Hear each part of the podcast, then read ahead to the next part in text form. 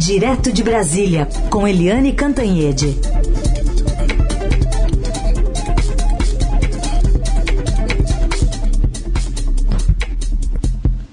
Oi, Eliane, bom dia. Bom dia, Raíssen, Carolina, ouvintes. Oi, Eliane, bom dia. Iniciemos com a torta de climão que ficou ontem lá no Supremo por conta da, posição do ministro Gilmar Mendes, né, que escancarou um mal-estar ali ao divergir do ministro Nunes Marques na análise daquela ação contra o decreto do governador João Dória das atividades religiosas.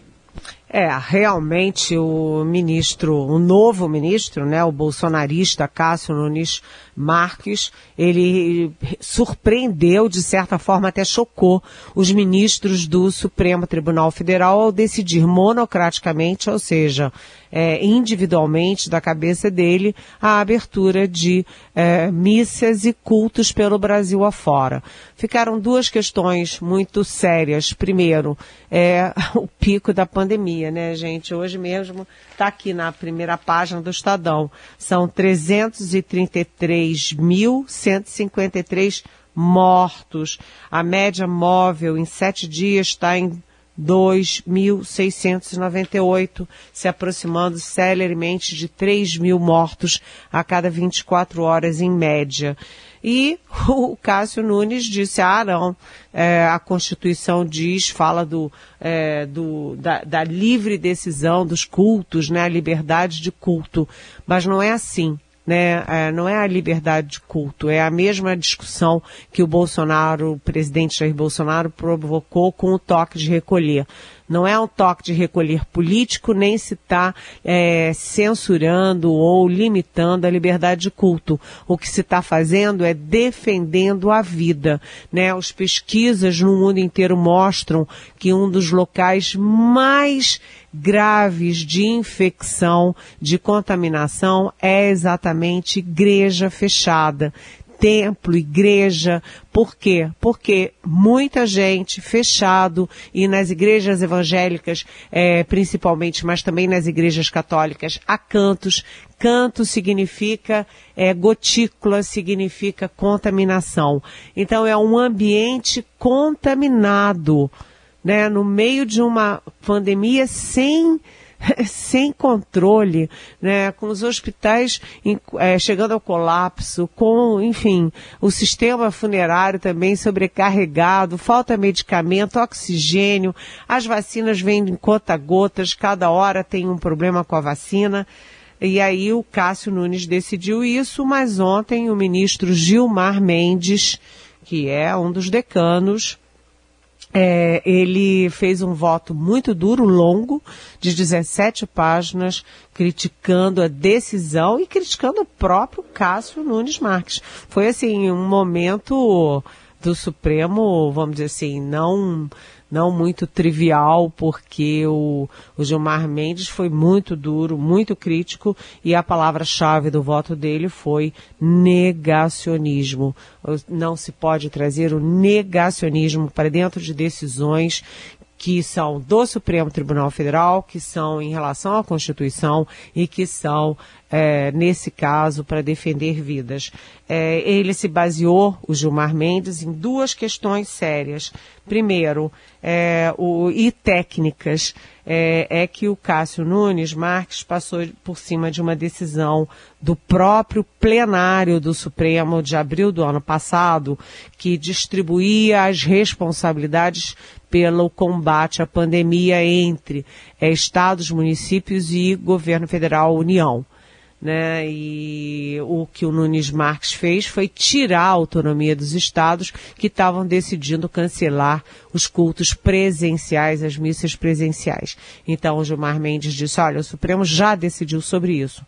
A segunda questão que o Gilmar Mendes focou contra o Cássio Nunes Marques foi é que o, também o Supremo Tribunal Federal, por unanimidade, inclusive com voto do Cássio Nunes Marques, já tinha decidido que a associação que entrou com recurso, que é a Associação de Juristas Evangélicos, ela não se caracteriza como uma entidade é, com é, vamos dizer, valor próprio, valor jurídico para entrar com uma ação no Supremo. Então, o próprio Nunes Marques já tinha admitido isso na votação anterior e agora acata um pedido da mesma associação. Um voto, portanto, é, do Cássio Nunes, que foi interpretado por gregos, troianos, corintianos e flamenguistas como um voto com uma única, uh, um único objetivo, agradar o presidente Jair Bolsonaro, que faz qualquer coisa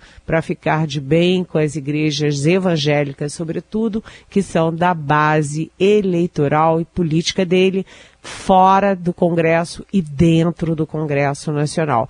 Então, é, entre a pandemia e o Bolsonaro, aparentemente o Cássio Nunes está ficando com o Bolsonaro. Eliane, agora nessa história ainda chamou atenção ontem uma, uma manifestação do Procurador-Geral da República, Augusto Aras, porque que são duas ações, uma está nas mãos do ministro Nunes Marques, a outra com o ministro Gilmar Mendes, mas o procurador acha que as duas têm que ir para o Nunes Marques, né? pois é, é, foi bom você trazer isso aqui, Heisen, porque é, aconteceu exatamente isso. Ontem, em cima da bucha, portanto, o Procurador-Geral da República, o Augusto Arias, é, se meteu na confusão e tomando partido da decisão do Cássio Nunes Marques. Né? Segundo o Procurador-Geral e a Procuradoria-Geral da República, a PGR, o, não pode haver dois relatores e o relator original é o Cássio Nunes Marques, ou seja, de certa forma, o Aras tomou partido na briga a favor do Nunes Marques contra o Gilmar Mendes. E quem vai decidir isso tudo é o plenário do Supremo Tribunal Federal, que já foi convocado para amanhã pelo presidente da corte, que é o ministro Luiz Fux. Agora, o que está por trás dessa posição do Aras? Né, o que todo mundo entendeu, né, o que todo mundo captou é que o Aras está aí lutando bravamente por uma vaga no Supremo Tribunal Federal, ou seja, ele quer disputar é, mais uma vaga do Bolsonaro no Supremo. Depois do Nunes Marques, o é, Bolsonaro vai ter uma, mais uma vaga agora em 5 de julho, quando o ministro Marco Aurélio Mello se é, aposenta por antiguidade é, compulsoriamente ao fazer 75 anos. Então, Augusto Aras, é, ele claramente, ao tomar partido do Cássio Nunes Marques, ou seja, da posição negacionista, portanto, da posição do Bolsonaro, ele foi interpretado como em campanha por essa vaga. Agora, só para concluir, também o, o vice-presidente Hamilton Mourão se manifestou. Agora ele se manifesta todo dia, né? É incrível o Mourão está bem falante, ele hoje inclusive tem um artigo, um longo artigo no nosso Estadão, mas ele ontem se manifestou a favor de abrir presencialmente os templos e os cultos. Ele alegou que isso é muito diferente de balada, né, que as pessoas que vão a templos e cultos são mais disciplinadas e é uma questão de alma, não é uma questão de corpo como as baladas. É uma, um raciocínio todo meio confuso, mas o resumo do raciocínio do vice Mourão é que ele é a favor do Nunes Marques, do Bolsonaro e da abertura em plena pandemia. É, e fala que, que pessoas ligadas à religião têm um comportamento, enfim, melhor. É, enfim, fez uma comparação realmente muito torta e infeliz, né, o, o vice-presidente da República.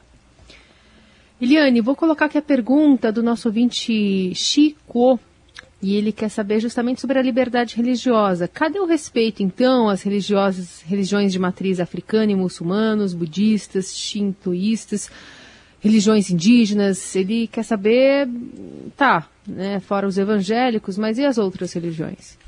É, é exatamente isso, Chico. Exatamente isso. Por que, que os evangélicos podem mais? Podem mais, inclusive, junto à Receita Federal, porque ontem o Estadão trouxe na primeira página aí a informação de que uh, os evangélicos, os novos evangélicos, devem 1 bilhão e 900 mil reais à Receita Federal. E o presidente Jair Bolsonaro não apenas fecha os olhos, como em outra reportagem antiga do, Estadão, que foi uma ótima reportagem, aliás, é, essa reportagem já mostrava que o Bolsonaro, além de fechar os olhos, ele age, age ativamente para é, cancelar, para anular essas dívidas das, das igrejas, eu ia falar empresas, foi um ato falho, mas é, na verdade, as igrejas evangélicas, né, Heisen? Confundir empresa com igreja evangélica, mas Não, não dá para confundir, né? Não dá para confundir. Algumas são até multinacionais, mas não dá para confundir algumas são muito multinacionais. Eu fico impressionada. Quando eu podia viajar antes da pandemia, você chega em Miami, tem lá a igreja. Você chega lá na Europa, tem lá a igreja. Você chega na África, tem lá a igreja. Né? É, é, são empresas, ops, ups, desculpa, igrejas multinacionais, mas que não querem pagar imposto, né? É, querem ter um lucro maior e maior e maior. Mas o fato é o seguinte: o Chico tem razão. Uh, realmente, e as outras igrejas, né? E as outras igrejas? Vale para uma e não vale para outra? Por quê? Depende de quem é amigona do presidente Bolsonaro. E a sensação é de que se encaixam as igrejas católicas só para, enfim, para adorar a pílula, porque o foco não é a Igreja Católica, o foco são as neopentecostais. E, aliás, um detalhe, Dom Odilo Scherer de São Paulo já agradeceu o empenho, mas aqui, em São Paulo, não. Não vai ter presencial coisa nenhuma, porque a Igreja Católica, a Igreja Católica em São Paulo está mais preocupada em salvar vidas do que fazer média política com o presidente ou com o eleitorado de quem quer que seja. Bom, agora para falar, Eliane, de um movimento que fez o presidente Bolsonaro de reaproximação com um aliado, né? Mas eles vinham, não vinham se bicando. O governador aí do Distrito Federal, Ibanês Rocha.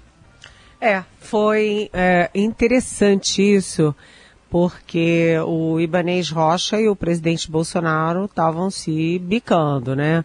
Porque o Ibanês Rocha decretou o toque de recolher no Distrito Federal para combater a pandemia e dentro da lei, porque a lei permite medidas emergenciais para salvar vidas, e o presidente da República entrou com uma ação que ele próprio assinou, ele entrou com essa ação no Supremo, vocês lembram, é, condenando o toque de recolher e os governadores do Distrito Federal, da Bahia e do Rio Grande do Sul né? Ou seja, um dos três escolhidos pelo Bolsonaro para dar uma cacetada foi o Ibanez Rocha do Distrito Federal.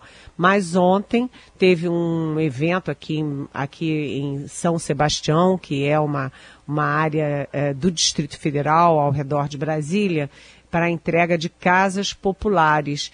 E o presidente e o Ibanez Rocha, ambos de máscara, aliás, é, se cumprimentaram, deram um sorrisinho e conversaram, é, reforçando essa aliança entre os dois.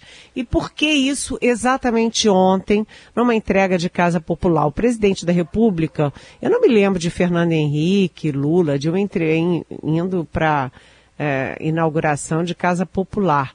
Por que essa aproximação, essa, esse realinhamento do Ibanês Rocha com Bolsonaro? Porque o Bolsonaro está muito isolado entre os governadores, 16 governadores já fizeram uma dura crítica ao presidente, já teve manifesto com mais de 20 assinaturas de governadores também pela ação do governo nefasta na pandemia. E o presidente está precisando se reaproximar de governadores, primeiro. E segundo, porque é, Hoje, exatamente hoje, dois dos seis ministros que tomam posse são do Distrito Federal. Tanto Anderson Torres, que é, é, policial federal e era secretário de segurança do Ibanês Rocha, aqui no DF, como a deputada Flávia Arruda, que é também do DF, que assume a Secretaria de Governo, portanto, é, enfim, é a despachante do Centrão para verbas, cargos e outros interesses do Centrão. Ou seja, dois ministros do pequeno Distrito Federal não é pouca coisa. Então, o Bolsonaro, nesse movimento aí de criar a frente, de combate à pandemia, de fazer reforma ministerial, etc., também toma atitudes para re se reaproximar de governadores. Não sei até quando, né? Não sei quando ele vai dar a próxima bordoada no Ibanês e nos outros governadores, porque isso vive acontecendo. Pois é. Aliás, eu queria é, usar aqui uma fala ontem do é, Ciro Gomes, né? Ele que ontem defendeu uma aliança ampla capaz de impedir a reeleição de Jair Bolsonaro, é, defendendo então que o petista Luiz Inácio Lula da Silva tenha a generosidade de não disputar a eleição para o comando do país no ano que vem e aí fez uma sugestãozinha ali, né, de inspiração no exemplo de Cristina Kirchner, que deu um passo para trás e aceitou o serviço de Alberto Fernandes ao invés de encabeçar a chapa eleitoral na Argentina. A gente ouve um trechinho do que disse o Ciro. A gente devia pedir generosidade a quem já teve a oportunidade, como Lula, que é um grande líder da história brasileira, mas a gente devia pedir a ele que se compenetrasse não é, e que não imitasse o exemplo desastrado né, do Maduro na Venezuela ou o exemplo desastrado do Evo Morales na Bolívia. E que olhasse o que a Cristina Kirchner fez na, na Argentina, em que, tendo a força grande, deu um passo para trás e ajudou a Argentina a se reconciliar.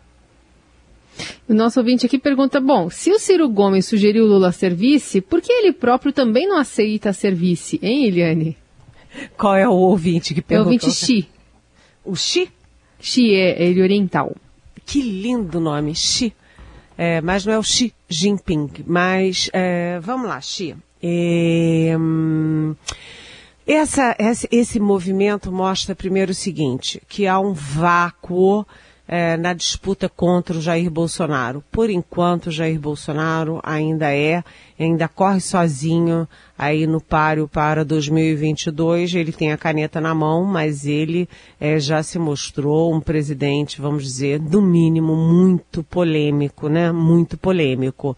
E então há uma disputa para quem vai ocupar essa, essa vaga para se contrapor ao Bolsonaro.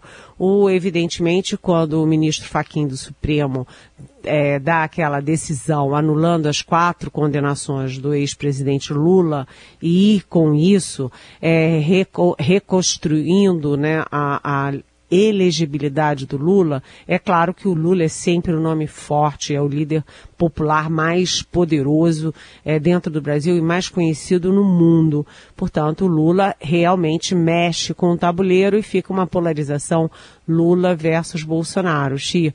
Mas, mais atenção, né? É eles representam dois polos. O Lula efetivamente passou 580 dias preso. O Bolsonaro é um desastre internacional aí no combate à pandemia, isso é inegável. E aí é, as forças de centro se movem. Agora, no caso do Ciro especificamente, o Ciro é, ele faz um jogo tanto para o centro, para centro-direita, como faz um jogo para centro-esquerda e a esquerda do Lula.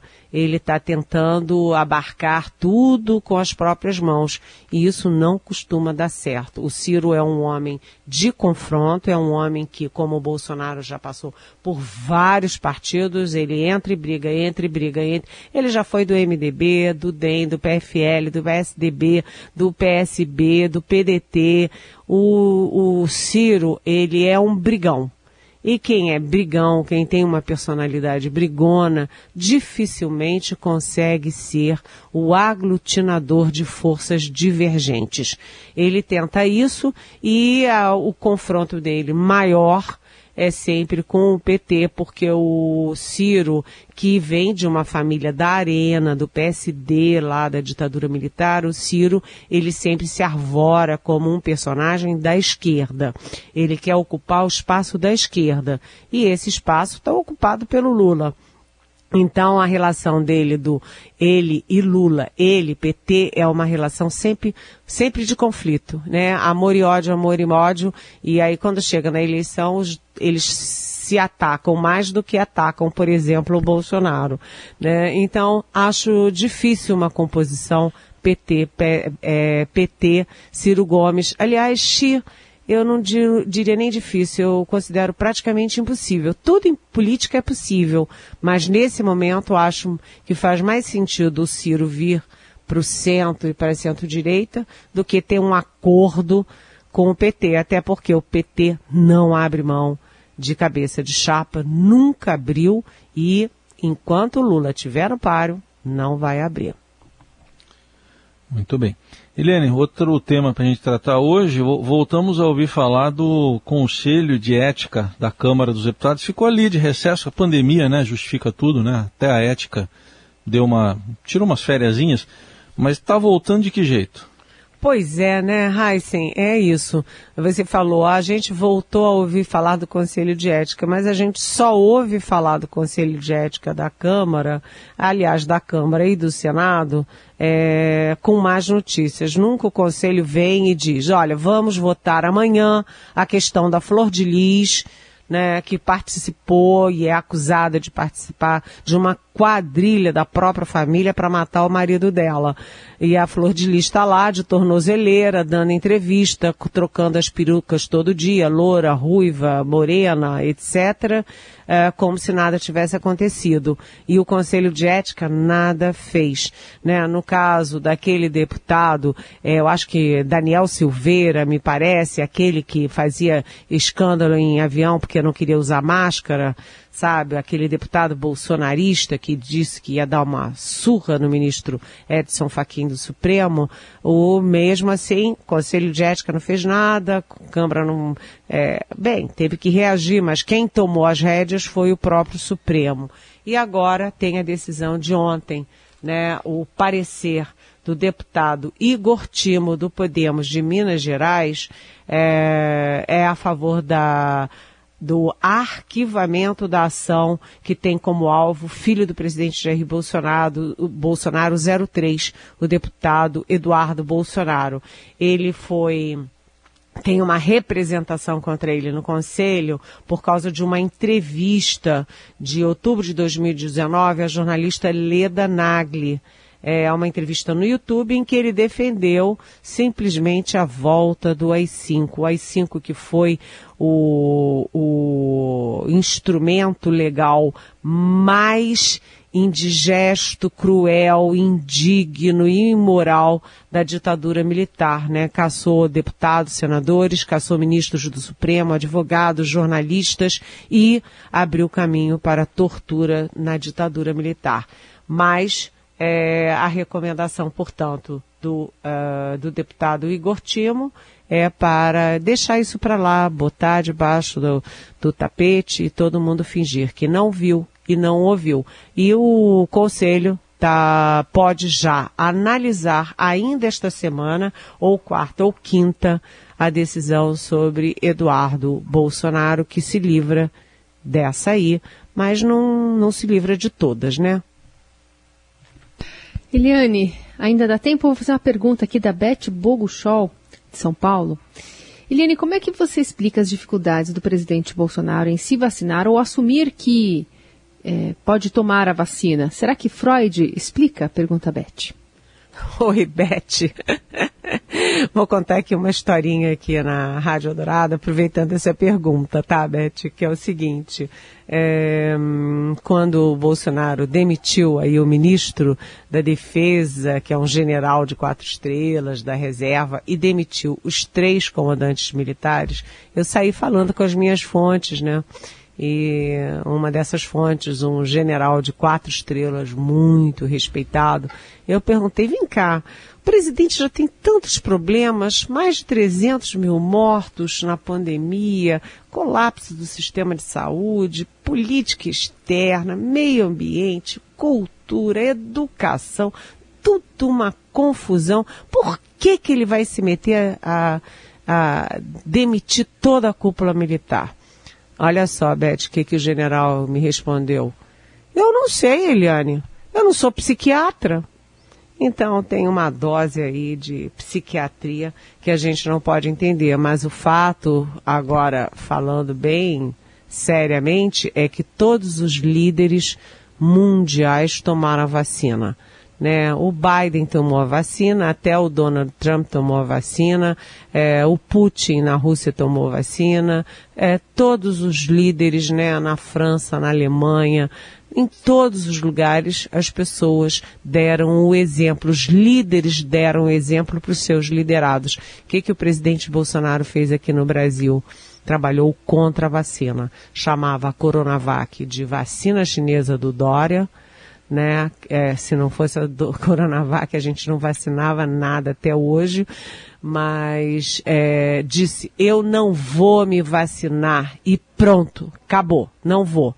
Né? Ele também disse que a Coronavac matava e mutilava, enquanto a turba bolsonarista é, comparava a vacina talidomida na internet. Agora ele deu uma cambalhota, né? Blum, e agora ele passou a ser defensor da vacina, porque só assim ele consegue recuperar algum tipo de credibilidade. Mas, Beth, é, sinceramente, eu acho que é Freud, é psiquiatria, eu sei lá o que.